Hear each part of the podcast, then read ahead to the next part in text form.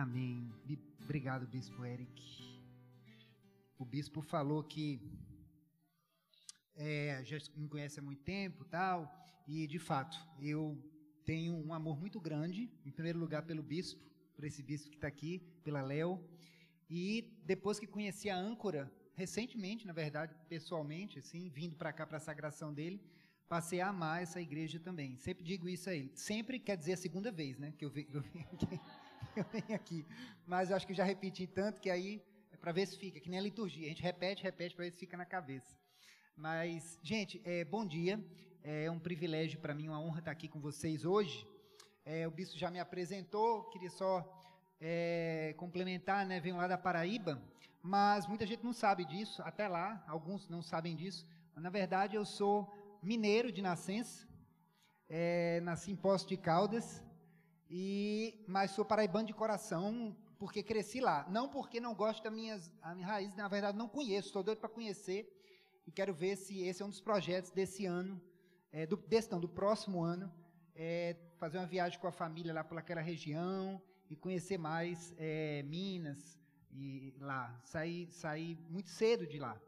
E Sou casado com a Adriana, é, psicóloga, minha outra metade, que não pôde vir, mas que, se Deus quiser, um dos meus projetos também, esse, ainda para esse ano, talvez, é trazer toda a família aqui para cultuar junto com vocês. Já disse ao bispo, só não vou dizer quando venho, porque eu vim para receber, para beber, para elas, elas também, também é, é, poderem participar e ver aqui. E sou pai do Davi, é, que tem 12 anos, e da Sara, que tem 16 anos.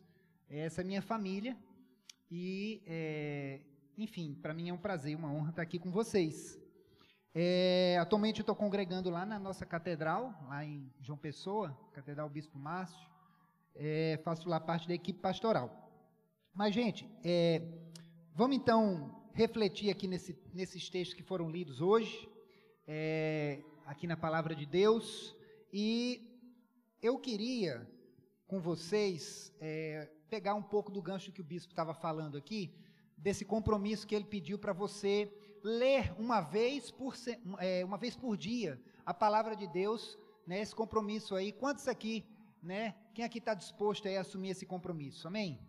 Eu acho que é um compromisso que só tem a nos abençoar, só tem a nos fazer crescer e nos aproximar de Deus. É, e é interessante que eu sei que vocês em alguma medida tem trabalhado isso aqui também. Eu, quando vinha, disse, bispo, aliás, eu perguntei para o pastor Pedro, lá da Trindade, eu disse, pastor, qual o texto que vocês vão usar aí e tal? E ele disse, eu, eu perguntei, vocês usam o calendário litúrgico? Ele disse, não, a gente usa, mas fica à vontade e tal. E aí, é, eu fiquei muito feliz né, com esse uso também, porque, não sei se vocês sabem, né, as igrejas históricas têm esse calendário, é, é, o lecionário, que diz que são sugestões de leitura para cada dia, para cada é, é, é, dia da semana e do, dos domingos também.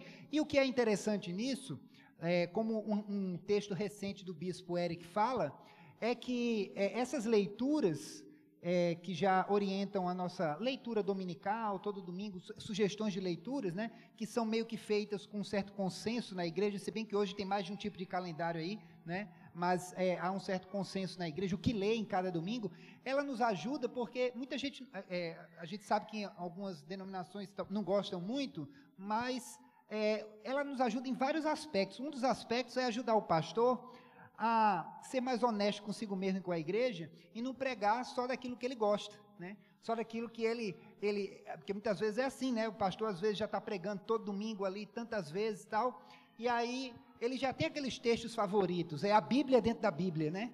Então ele tem a Bíblia dentro da Bíblia, que são aqueles textos que ele prega ali e tal. E quando você se dispõe a pregar nas leituras que são propostas, é, há um convite para a gente se render à leitura daquele domingo e tentar explicar para a igreja o que, é que ela fala. E não eu falar aquilo que eu quero. É claro que nós também cremos que o Espírito Santo conduz nosso coração. A gente não é também assim idólatras do, do, do, do, do das, do calendário, nada disso. Mas hoje eu estou falando tudo isso, gente, primeiro para ficar à vontade, porque o, pregador ele conta piada, ele, ele fala da vida dele e tal, para ficar à vontade, para se sentir em casa e depois começar a pregar. Mas também para te dizer que hoje a gente vai pregar nesses textos de hoje. É, e aí eu te disse isso, e antes de entrar nos textos de hoje, eu já vou fazer uma coisa contrária ao que eu disse. eu vou pedir para vocês. O bispo Eric compartilhou o, o, a imagem que eu pedi, bispo. Tem, tem um. Alguns fazem parte. Eu sei que temos pessoas que nos visitam e que talvez não façam parte, mas eu perguntei para ele se a igreja tinha um, um grupo de WhatsApp, e porque eu queria só compartilhar uma imagem com vocês, e essa imagem eu gosto muito. E quem não, quem, quem é visitante, talvez, é, é, é, quem está visitando pela primeira vez, talvez possa chegar perto de alguém aí e só alguém que já é da igreja e mostrar, talvez ajudar. É, mas é, eu vou fazer uma breve referência a essa imagem. Eu gosto muito. É, como eu sei que essa igreja é muito chegada às artes visuais, né? A, a, a, e aí eu, eu, é uma maneira talvez de tentar me comunicar com vocês. Eu trouxe uma, não sei se vocês conseguem ver aí, então meu celular é bem pequenininho, essa imagem aqui. Essa é uma pintura de dois artistas cristãos africanos, sul-africanos, tá?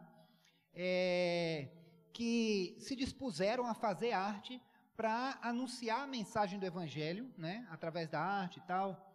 E o que é interessante é que eu gosto muito dessa figura, porque, e eu uso às vezes nas minhas aulas lá, porque o que, que ela diz aqui? Essa é uma figura da, da que representa um texto de Mateus, né? Mateus, no início do Evangelho de Mateus, quando lá está escrito que, é, assim, né? E hoje, e, e, e, se referindo à volta de Jesus, vocês sabem que a família a José, Maria e Jesus foram para o Egito, né, segundo o Evangelho, fugindo da perseguição de Herodes, e depois que Herodes morreu, orientados por Deus através do anjo, eles voltaram para a Terra Santa. E aí essa é uma figura que meio que representa. Vocês veem as pirâmides lá atrás, né? as pirâmides lá atrás, e aí José na frente, o burrinho, e Maria com o menino Jesus aí sentado em cima é, do burrinho, saindo lá da, da, do Egito, né? E rumando a, indo, indo rumo à Terra Santa. E aí lá em Mateus diz assim que esse, essa cena, esse momento da vida é, da Sagrada Família, cumpriu o que tinha sido dito pelo profeta Oséias: do Egito chamei o meu filho. Então essa é uma cena de uma profética, né, assim no sentido de que Jesus aí, segundo Mateus, cumpriu aquela promessa é, é, que estava escrito lá, que Osés falou. Agora, você sabe o que é o curioso? Primeiro lugar, curioso é Mateus dizer que Jesus estava cumprindo, que a Sagrada Família estava cumprindo essa profecia quando voltou do Egito.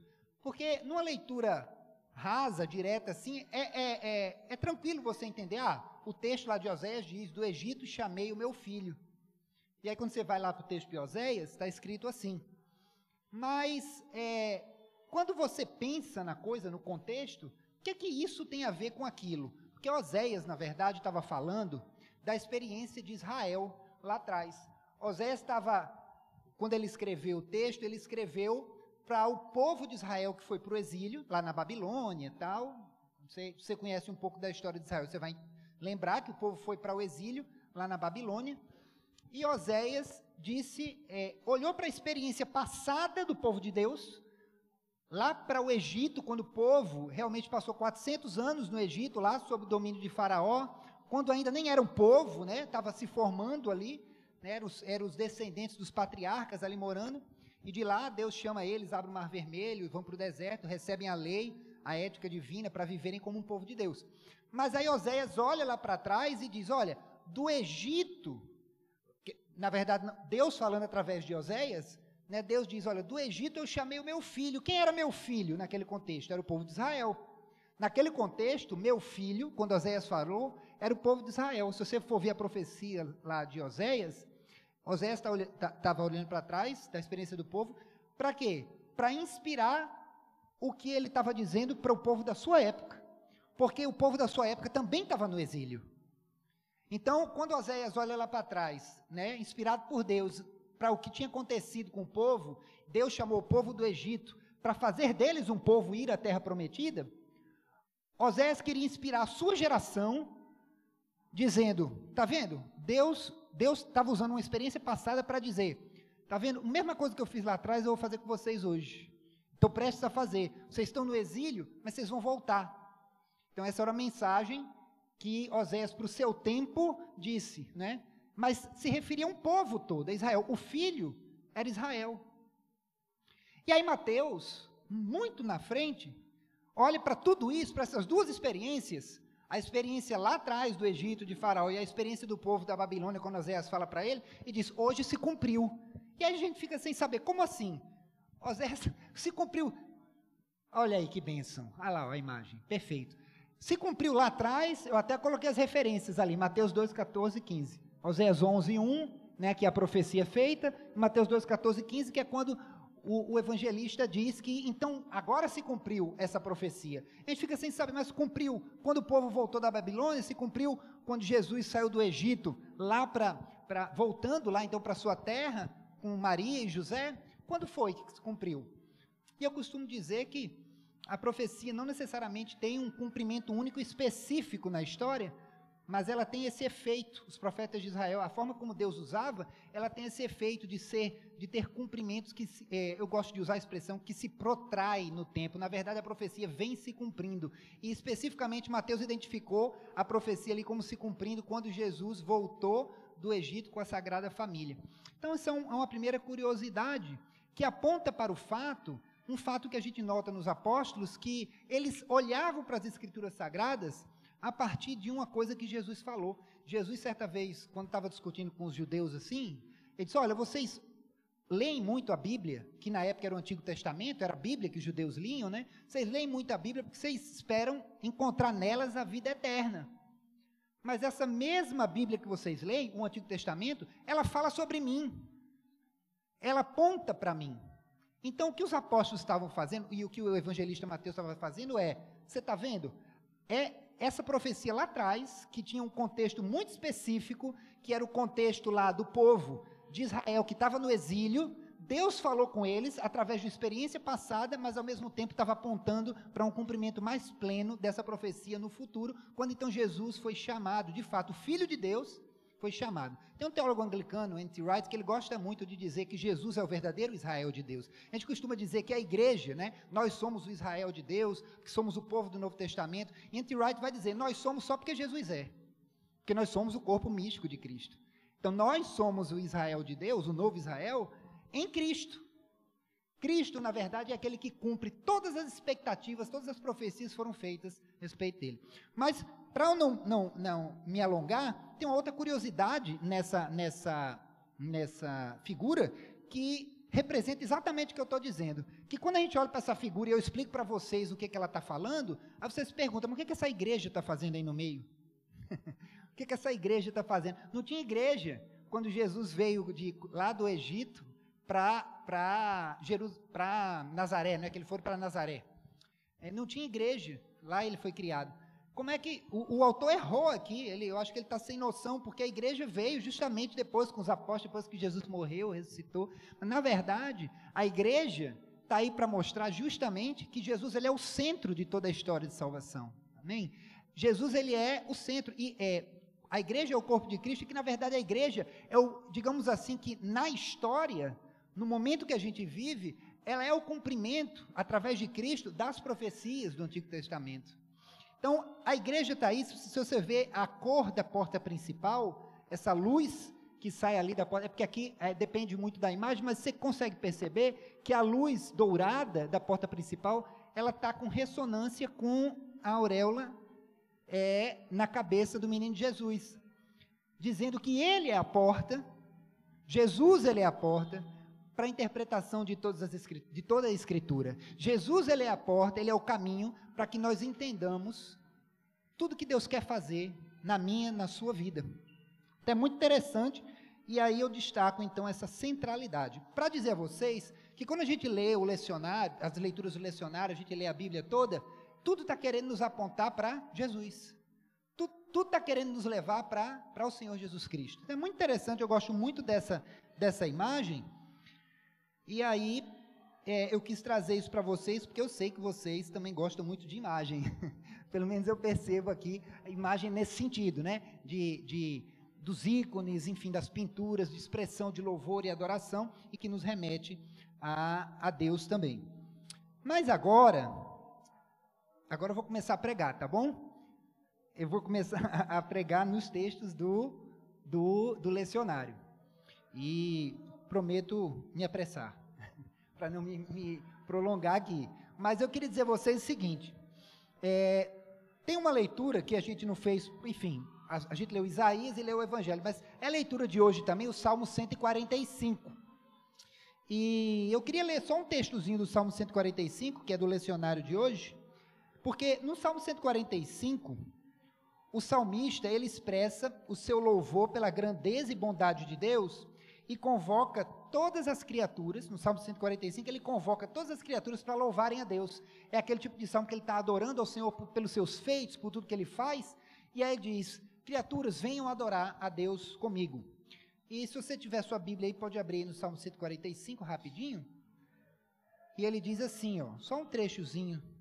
Não vou ler todo, mas eu quero destacar os versículos 15 e 16, onde ele diz assim, ele vem adorando ao Senhor. Versículo 1 mostra o tom do salmo. Ele diz: Eu te exaltarei, ó Deus, meu rei, e bendirei o teu nome para todo sempre.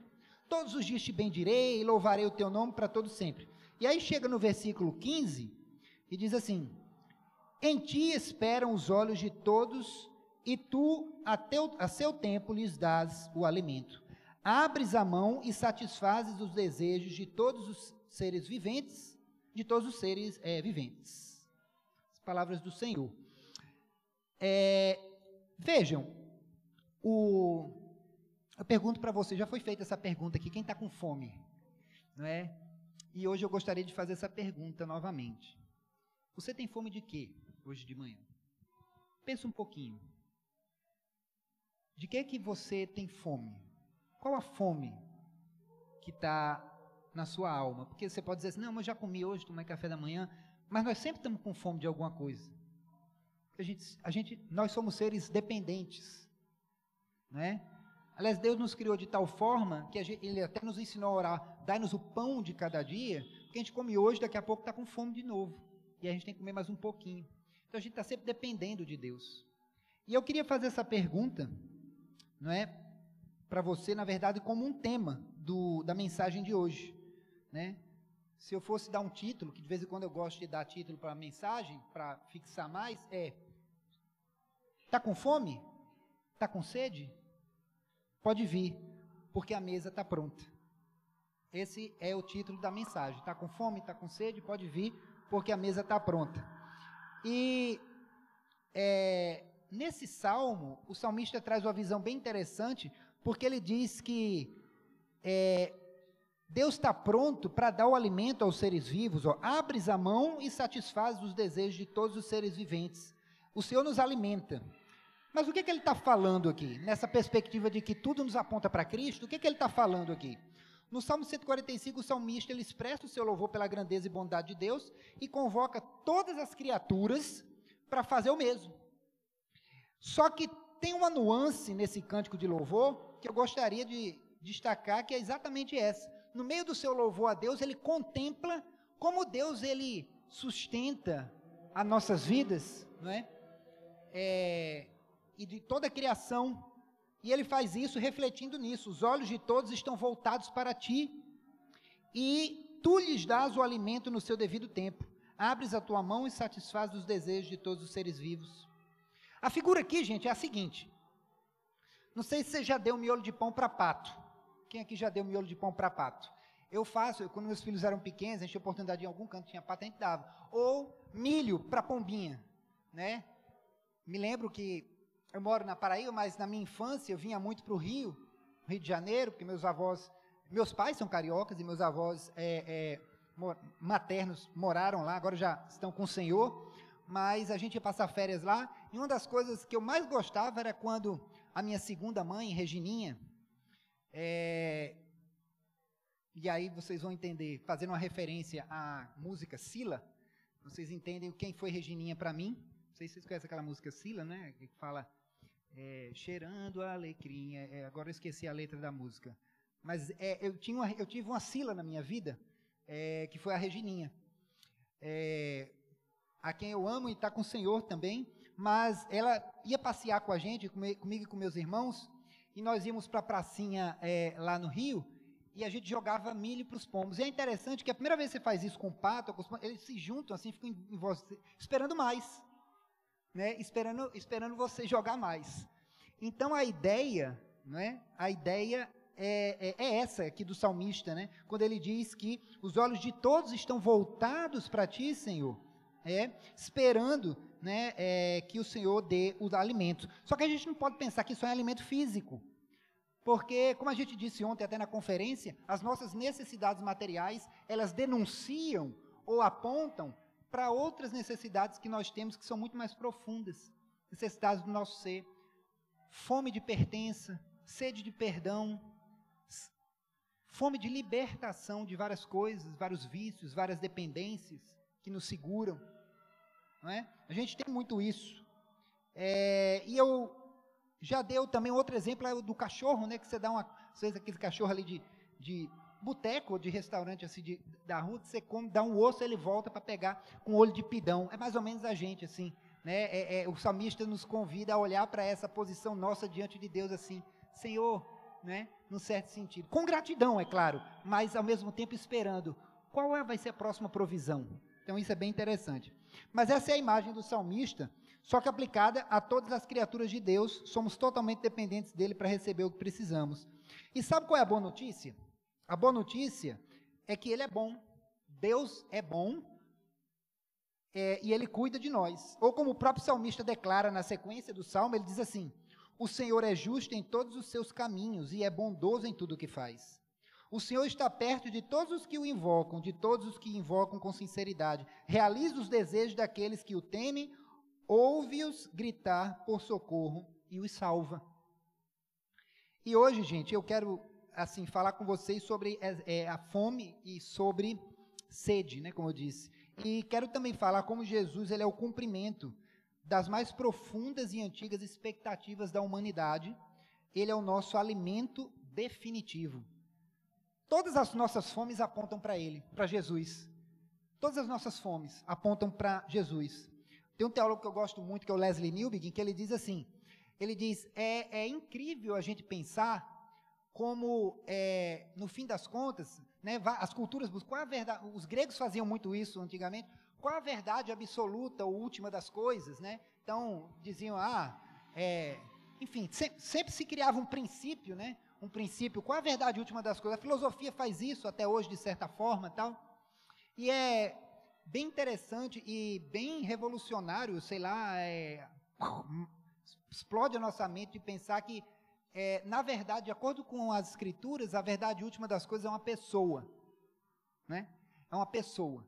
Se você quer saber a verdade última sobre as coisas, você não está numa fórmula filosófica ou matemática. A verdade última sobre o universo é uma pessoa e é Jesus.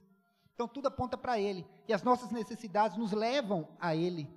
E o convite feito por Deus a Israel, agora pensando um pouco na leitura de Isaías, né? Fazer aqui uma, uma, uma interconexão com o Salmo. Se vocês lembrarem o que a gente leu em Isaías, e se quiserem abrir aí o texto também, Isaías 55, é interessante porque o texto diz assim, olha, lá no iníciozinho de Isaías, o convite feito por Isaías a Israel, por, é, por meio, né, que Deus fez por meio do profeta Isaías, foi dirigido a uma comunidade que já estava no exílio, essa experiência que eu falei para vocês lá na Babilônia, mas precisava crer que esse exílio estava chegando ao fim. Então, Isaías diz lá assim, né? Ele diz, é, 55, Ah, todos vocês que têm sede, venham às águas, olha a sede aí. E vocês que, têm, que não têm dinheiro, venham, comprem e comam. Venham, sim, venham e comprem, sem dinheiro e sem preço, vinho e leite. Né? É, e aí ele continua lá. Mas nesse convite havia um apelo para que, é, para que, para uma oferta gratuita da parte de Deus, para que a gente aceitasse uma oferta gra gratuita da parte de Deus. Ele diz: comprem vinho e leite sem dinheiro e sem custo. Isaías falou. Foram essas as suas palavras. E existia também nesse, nessa profecia de Isaías um apelo para que os famintos e sedentos de Israel o pessoal que estava lá no exílio, longe da sua terra, longe do, do, do, da sua realidade lá, para que os famintos e sedentos de Israel fizessem algo muito óbvio, né? O apelo de Isaías é assim, ó, você está com fome, come, está com sede, vem beber, é algo muito óbvio. Ele diz, venham às águas todos vocês que estão com sede, vocês que têm fome, venham, comprem e comam. Irmãos, algumas vezes Deus nos chama atenção para o óbvio. Sabe por quê? Porque o pecado que habita dentro de nós e também fora de nós, nas estruturas da nossa sociedade, onde a gente vive, nos torna complexos demais para crer e esperar soluções simples. Por que, que Isaías usa no gasto assim? Você está com fome? Vem come. Porque o pecado que habita na gente nos torna complexos demais para entender que às vezes Deus tem soluções para a vida da gente que são mais simples do que a gente imaginava. É, não raras vezes nesse mundo de tantas opções e possibilidades que a gente tem hoje, a simplicidade tem se tornado algo muito complicado para nós. Um exemplo: você chega na, na, prateleira do supermercado e aí assim é tão difícil escolher um sabonete, né? Você já notou? Quer dizer, aí você diz não, é mais fácil você fixar em um e sempre comprar aquele, né? Porque é mais fácil. Porque eu às vezes é, saiu o novo sabonete tal, da marca tal, e pasta de dente. Que uma, uma tira mau hálito, a outra é melhor para tirar é, cárie, a outra, é, aí você vai, o que, que eu vou querer? Aqui tira mal, ou aqui. No fim das contas, eu vou querer mais barato, que é mais fácil, né? A gente, às vezes a gente vai para mais barato, levando em consideração a situação. Mas isso é escravizante, é muito complicado. Às vezes você chegar no supermercado e dizer, o critério, eu acho que a maioria das pessoas usa muitas vezes, é assim, qual é mais barato aí, qual é que está mais em conta? E aí você vai. Mas é, é, é, é tirânico, muitas vezes, você olhar qual é que vai solucionar o meu problema, porque cada um soluciona um problema diferente de acordo com a marca, aí você fica assim, qual que vai solucionar? No fim das contas, é, é, mas Deus tem isso, Deus ele traz propostas de solução simples para a gente. E, e aí, gente, além disso, é importante a gente observar que nesse texto de Isaías aqui, fome e sede, como eu estava dizendo para vocês, não são apenas manifestações de necessidades físicas do povo exilado. Vocês podem perceber isso porque, para serem saciados, de acordo com Isaías, eles foram convidados para ouvir, ouvir com ouvidos bem abertos. É o que Isaías fala. Lá em Isaías 55, 3 está escrito assim: ó, ele fala da fome, venham, comam, bebam, e aí ele vem, e de repente ele fala: escutem, escutem-me e comam o que é bom, e a alma de vocês se deliciará com a mais fina refeição. E aí Isaías fala isso: escutem-me então vocês vão ser saciados. Então Isaías não podia estar falando só da fome física, né? Como é que eu escutar alguma coisa vai matar minha fome física, minha fome, né?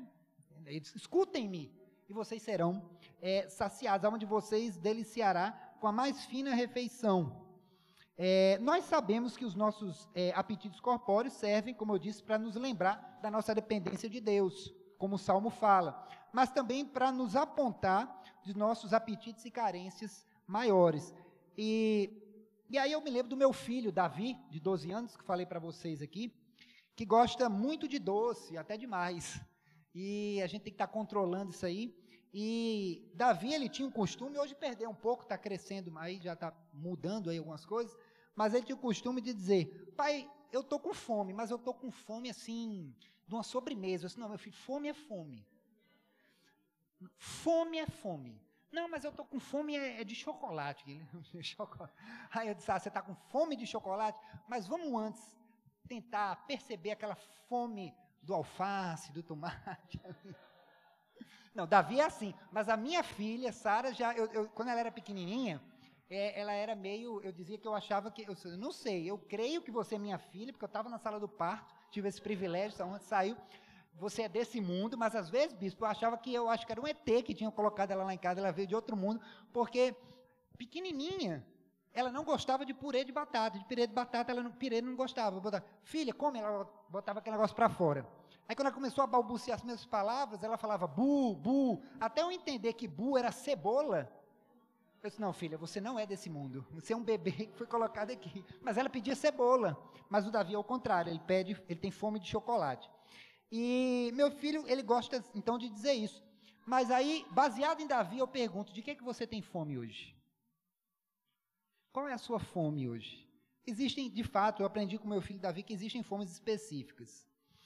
É, ao que parece, aquela comunidade de exilados israelitas tinha fome de paz, tinha fome de lar, de pertença, fome de sentido, pois eles tinham perdido, sido arrancados da sua terra aparentemente afastados da história de seus antepassados, das alianças feitas por Deus com o rei Davi e da sua identidade enquanto povo. Eles tinham fome de pertença, de sede, de paz.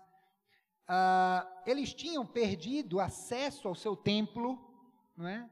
onde adoravam a Deus, eles tinham fome de propósito e, acima de tudo, como exilados, queriam voltar para o seu lar. E da mesma forma, fome e sede no ministério de Jesus, e aí sim no evangelho que nós lemos hoje, fome e sede também não foram encaradas como meras expressões das necessidades físicas. Palavras me, a palavra mera aqui não quer reduzir a importância da nossa fome física, que Jesus também saciou muitas vezes, plenamente, que às vezes é o que a gente precisa realmente, tá? Mas mera no sentido de que essas fomes nos apontam para fomes ainda maiores da nossa alma, né? E Jesus nunca encarou a fome física como um fim em si mesmo, nem nas horas mais dramáticas. Vejam, é, porque quando Jesus multiplicou os pães, na leitura que a gente fez, naquela ocasião, além de saciar a necessidade imediata do povo, que estava com fome física, através daquela multiplicação dos pães, ele também possibilitou, de um modo muito simples, muito simples, é, que as pessoas continuassem por mais tempo se alimentando dele, da cura que ele estava fazendo. Né? Não sei se vocês lembram do texto, mas olha só, ele quando diz assim, né, lá em Mateus, quando Jesus saiu do barco e viu tão grande multidão, teve compaixão deles e curou os seus doentes. O Elias falou sobre isso ontem lá na, na, na conferência, dizendo que Jesus foi, estava né, cansado tal, aí queria só descansar, diz o Evangelho, e, e aí quando viu lá o povo, seu coração se compadeceu daquele povo, né, e é, das necessidades, diz o texto, e aí ele diz, o, o cansaço pode esperar, e aí ele foi atender a necessidade do povo. Né, Jesus como humano ali, nesse dilema do cansaço e da missão, mas a, em Jesus a compaixão, o amor vence, né, e aí ele se deixa vencer pela compaixão aquele povo ali. Mas aí, ao, aí diz o texto: ao cair da tarde, os discípulos aproximaram-se dele e disseram: é, é, Olha, esse é um lugar deserto, Senhor, e já está ficando tarde. É, manda embora a multidão para que possam ir aos povoados comprar comida. Porque a necessidade é real. Vocês concordam comigo que os discípulos perceberam a necessidade real? Às vezes o pregador está querendo pregar, pregar, pregar, pregar, não parar de pregar, mas tem que olhar também da necessidade do povo, né? De ter que outras coisas. E, não necessariamente a observação dos, dos apóstolos era descabida ali naquele momento. Olha, o povo está com fome, Senhor. Mas a solução que eles pensaram naquele momento não foi a que Jesus aprovou. Né? É, a multidão, é, ele queria, ó, deixa o povo ir para comprar comida, mas Jesus respondeu assim: é, eles não precisam ir. Eles não precisam ir. Lembra muito o texto de Marta e Maria também, essa coisa do fazer, vamos resolver aqui, e Maria, cada um teve o seu papel, né, mas Marta estava muito procurada, muito preocupada ali, e Jesus disse, ela escolheu a melhor parte, está aqui ouvindo, se alimentando, mas aí Jesus disse, olha, eles não precisam ir, dê-lhes vocês algo para comer, vocês mesmos, dê para eles algo para comer. E isso me faz pensar, né, que assim, de início o Senhor desejava só descansar, como eu disse a vocês, mas aí ao olhar para aquela multidão, as ovelhinhas pidonas, com o olharzinho que eu falei, o cachorrinho, o patinho, olhando assim, né? Para aquelas ovelhinhas pidonas e necessitadas, ele se compadece delas. Né? E ao olhar para a multidão, teve compaixão, e o que, que ele fez? Passou a alimentá-las com a sua cura, com a sua presença, com a sua palavra. Mas então os discípulos constataram essa necessidade e pensaram que uma solução muito complexa Olha, vamos liberá-los para eles irem aos povoados próximos e poderem comprar comida, né? E essa, essa solução pareceu muito complexa para Jesus na hora, muito difícil, muito complicado, interromper algo tão bom, gostoso que estava acontecendo ali. Problema, é, é, é um problema que só estava a exigir um pouco mais de fé da sua parte. E aí o Senhor manda a multidão embora. É, eles, eles sugeriram, Senhor, manda a multidão embora para que eles possam comprar. Mas foi aí quando Jesus propôs um caminho mais simples, mas que os discípulos não podiam ainda cogitar desse caminho, sabe por quê? Porque eles estavam presos demais às complexidades, às complicações da vida, para poder cogitar desse caminho, dessa ideia tão boa. Eles não podiam ter uma ideia tão boa como essa que Jesus teve. E a ideia de Jesus foi: eles não precisam ir. Vocês mesmos, dá comida para esse povo. os discípulos, os apóstolos tiveram até boa intenção, mas eles não conseguiam entender que outras soluções eram possíveis, que o mestre estava ali com eles. Porque Jesus estava ali com eles. E Jesus estava pronto, ele já estava alimentando. Certa vez Jesus disse: Eu tenho um alimento que vocês não conhecem. É um alimento que, quando o pessoal fala, Senhor, come alguma coisa, né? Lá na mulher samaritana, quando ele saiu, os, os apóstolos saíram, voltaram, Senhor, você não comeu, come. Eu, eu tenho um alimento que vocês não conhecem. E o meu alimento é fazer a vontade do meu Pai. Mas Jesus, então, ao fazer isso, Jesus manifesta-se como o concretizador. Lembra que eu disse que tudo aponta para Jesus? Jesus se manifesta aqui como o concretizador da promessa, da promessa feita a Isaías. Porque o que, que Isaías tinha dito? Vocês que não possuem dinheiro algum, né, e provavelmente naquela multidão, na, na, sugestão dos apóstolos, deixa que eles vão comprar alguma coisa. Provavelmente naquela multidão, há, muitos deles não tinham nem dinheiro para comprar alguma coisa, talvez, para saciar sua fome. E Jesus aqui cumpre a promessa de Isaías, de certa forma, dizendo, é, porque Isaías diz: vocês que não possuem dinheiro algum, venham, comprem e comam. Venham, comprem vinho e leite, sem dinheiro e sem custo. Porque sem, porque por que gastar dinheiro naquilo que não é pão e o seu trabalho árduo naquilo que não satisfaz? Jesus aqui oferece um alimento gratuito, um alimento fruto da sua graça para aquele povo. Ele só mudou o cardápio de, de, de, de leite e vinho para pão e peixe, né? para pão, mas ele, ele oferece. E o Senhor sacia gratuitamente a fome da multidão. Bispo, eu prometo que eu estou terminando. E observem o seguinte: Assim como Isaías 55 foi escrito para dar esperança aos exilados quanto ao fim do seu exílio, que o exílio estava o fim do exílio se aproximava, né? Estavam em exílio, tenham esperança, né? E, e, e, não gaste o dinheiro com aquilo que não vale a pena, mas venham, comam e bebam com aquilo, daquilo que realmente alimenta, né? E esse alimentar é a minha palavra, é a minha vontade para vocês, é, é, e Jesus é a palavra encarnada não é? O que que Cristo fez? Multiplicando os pães para que o banquete de cura e libertação não precisasse ser interrompido naquele momento, o que que ele faz? Seus milagres, né? Ainda hoje ele faz isso. É, é, ele não gosta de, Jesus não gosta que a festa acabe. Jesus ele mu, mu, transformou água em vinho para a festa não acabar e aqui ele multiplica pães para que aquele momento gostoso não acabasse. E ainda hoje, os seus milagres e provisão nas nossas vidas faz isso conosco. Serve para nos lembrar que o nosso exílio existencial do Éden, a nossa distância de Deus, também está acabando, vai ter um fim. Amém? A nossa sede de Deus, fome do Senhor, presente, ela às vezes pode parecer muito aguda, muito definitiva, mas ela não é. Jesus, quando cumpre essa profecia de Isaías, ele está dizendo exatamente o que Isaías disse para o povo daquela época. Ele diz: calma, a fome está por acabar. Ela está acabando.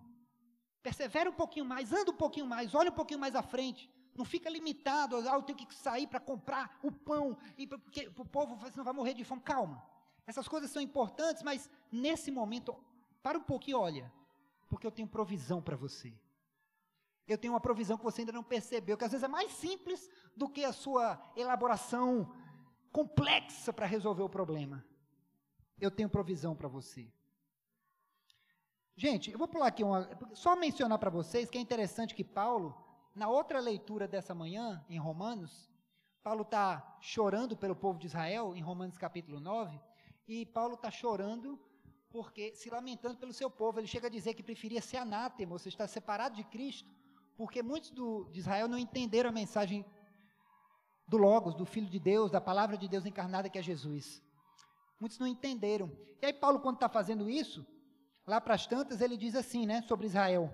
Ele sai dizendo, por que, que ele está se lamentando? Porque, afinal de contas, do povo de Israel, deles é a adoção como filhos, dele é a, deles é a glória divina, as alianças, a concessão da lei, a adoção no templo e as promessas. Deles são os patriarcas, e a partir deles se traça uma, a linhagem humana de Cristo, que é Deus acima de tudo, bendito para sempre. Amém. Paulo vem descrevendo os patriarcas, alianças, lei, tal, tal, toda a história de Israel em pequenas palavras, e termina em Cristo. Aquilo que eu falei para vocês. Tudo leva a Cristo. Tudo leva a Jesus. Ele vem descrevendo e aí termina em Cristo. Cristo aqui é colocado, nas palavras de Paulo, como ápice ou cume de um processo revelatório. É como se Paulo viesse descrevendo elementos importantes de, da revelação histórica Israel e concluísse, em resumo, Cristo, em resumo, Jesus.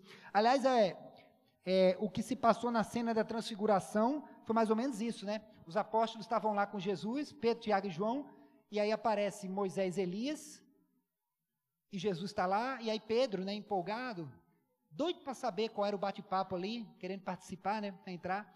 Aí disse, Senhor, o que, é que a gente faça aqui? Eu vou fazer duas tendas, três tendas aqui, uma para o Senhor, para Elias e para Moisés. Aí o pai, muito bondosamente, vem a voz do céu e diz: Esse é meu filho amado. A ele ouvi. Ou seja, em resumo, Jesus. Em resumo, Jesus. Né? Tudo isso aponta para quem? Para ele. Esse é meu filho amado. Então, de várias formas, as escrituras nos mostram que Jesus ele é o ápice e o resumo de tudo aquilo que a gente precisa saber para saciar a nossa fome e a nossa sede. Mas, gente, antes de concluir, e agora concluindo mesmo, é, eu quero chamar a atenção de vocês para uma palavra recorrente nesses textos aqui que a gente leu, é, que analisamos aqui, que é a palavra ouçam, ouvir, nas suas variações. Ouçam, né? Isaías diz: estão com fome? Venham, ouçam e se alimentem, comam e bebam daquilo que presta, daquilo que realmente alimenta e é de graça. Não precisa gastar com a, dinheiro com aquilo que não alimenta, mas ouçam. Deus está sempre de diversas formas convidando seu povo para ouvi-lo e é o convite que o bispo Eric, que toda a liturgia aqui nos faz nesse domingo, que ele é, é, leia a Bíblia todo dia, não é? E esse é o convite do culto também. Ouça o Senhor.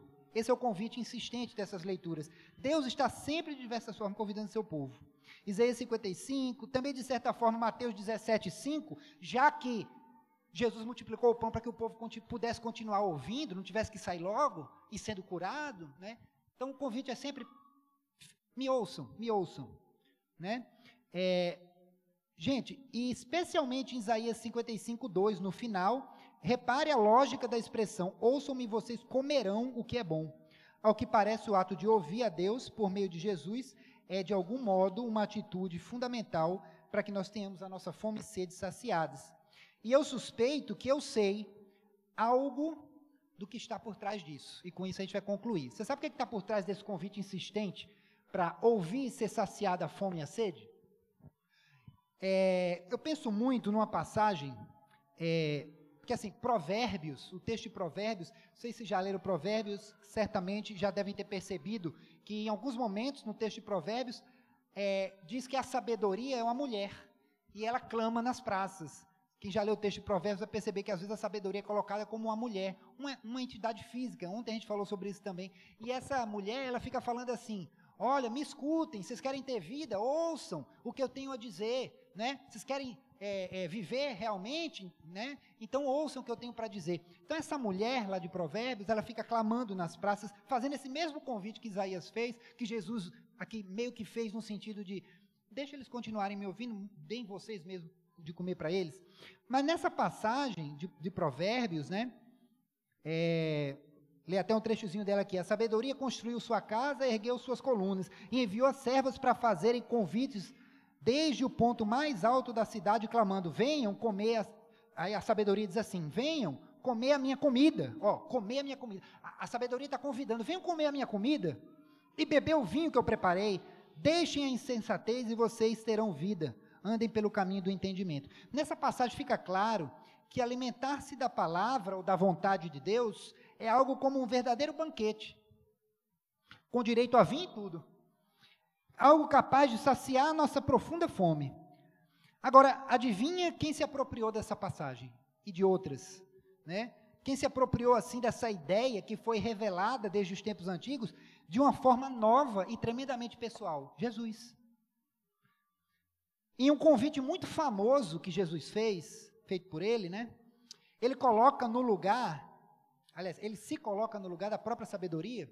Ele usa uma passagem lá de Eclesiástico, que é um livro que não né, considerado apócrifo, não inspirado, mas ele cita uma passagem de Eclesiástico que também é reverberada em Eclesiastes, esse sim, um, um livro inspirado, né, canônico. ele cita uma passagem, e muitas vezes quando a gente não, tem, a gente não percebe que ele está citando uma passagem lá do Antigo Testamento, ele faz um convite que é muito citado para nós, assim, a gente medita nele, às vezes não percebe que é uma passagem que Jesus está citando lá, se apropriando dela. Jesus disse assim, ó, citando Eclesiastes e Eclesiástico. Ele diz: Venham a mim todos os que estão cansados e sobrecarregados de uma vida sem Deus, né? Aqui eu estou explicando, né? No, cansado de quê? De uma vida sem Deus, sem esperança, sem amor, sem perdão. Jesus diz: Venham a mim, todos vocês que estão cansados, sobrecarregados, e eu lhes darei descanso. Tomem sobre vocês o meu jugo e aprendam de mim, porque eu sou manso e humilde de coração, e vocês encontrarão descanso para suas almas, pois o meu jugo é suave e o meu fardo é leve. O que Jesus está propondo é: vocês estão cansados da vida? O bispo Eric perguntou hoje aqui, e aí, deu certo essa semana? A minha essa deu, mas nem sempre dá, né? Às vezes a gente chega cansado, não no último dia da semana, mas no primeiro dia da semana, para iniciar uma outra semana e ter a esperança de que a próxima seja diferente. E aí Jesus disse assim: vocês estão cansados? Venham a mim. E vamos fazer uma troca? Vocês me dão o cansaço de vocês, que é muito pesado, mas vocês vão assumir um, um, um, um jugozinho também, que é o jugo de aprender de mim. Esse é o jugo do discipulado. Ele diz: Tomai sobre vós o meu jugo, porque ele é leve. Ele tem um peso, porque a gente tem que abrir mão das nossas próprias vontades, egoísmos tal.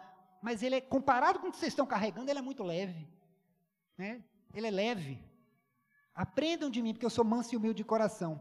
Qual é a grande questão aqui, para encerrar? O que Jesus estava dizendo, e a gente percebe isso por uma outra passagem do Evangelho, quando ele diz lá assim: tavam, tavam, os fariseus estavam fazendo o que era típico de fariseu, criticar, e aí, e aí Jesus disse assim: Olha, vocês, veio João Batista, que não comia nem bebia, e, João, e vocês disseram, ele tem demônio. Porque João Batista tinha uma vida meio ascética, né? Assim, morava no deserto, era um cara bem esquisito, assim, né? Morava no deserto, é, vestia umas vestes esquisitas, até para a época. E aí veio João Batista, meu primo, né? E não comia nem bebia, vocês disseram, tem demônio. Vem o filho do homem, que come, bebe, né, tá nas festas, aí gosta de participar das sociais, e vocês dizem que ele é um cumilão e beberrão. Aí, em outras palavras, Jesus está dizendo, vocês não sabem o que querem, né? Mas aí ele diz uma coisa interessante, mas tem nada não, lá no Nordeste, eu não sei se é, é assim aqui, destar, bichinho, destar, bichinho, não tem nada não, porque a sabedoria se justifica por suas obras. Quem é a sabedoria ali? É Jesus. Jesus é a personificação da sabedoria. Tem nada, nós estamos me criticando, mas as minhas obras me justificam, as minhas obras testemunham de mim. O que Jesus está falando é que Ele é a sabedoria, a sabedoria se justifica por suas obras. Vou estar me defendendo aqui. Vou continuar fazendo o que eu vim fazer. A sabedoria se justifica por suas obras. E se Jesus é a sabedoria de Provérbios, se Jesus é essa sabedoria, quando ele faz esse convite, venham a mim todos os que estão cansados, sobrecarregados, e aprendei de mim, ele está dizendo, aprendam da sabedoria. Eu sou a sabedoria. Se rendam a mim e vocês vão ter um coração aliviado. Vocês serão alimentados e a sede de vocês será saciada. Em outras palavras, para que a fome seja saciada, nós precisamos nos alimentar com a verdadeira sabedoria. E Jesus é essa verdadeira sabedoria. Vejam, então, o convite do Senhor. É, por fim, eu pergunto: hoje você está com fome? Está com sede de quê? Quer ter sua fome saciada? Então assuma, leve a sério o jugo do discipulado, coma e beba de Jesus. E isso nos prepara para o nosso próximo ato. Vinde todos, bendito do Senhor. Em nome do Pai, do Filho e do Espírito Santo. Amém. Vamos orar? Querido Deus, muito obrigado, Senhor, porque hoje o Senhor preparou um banquete.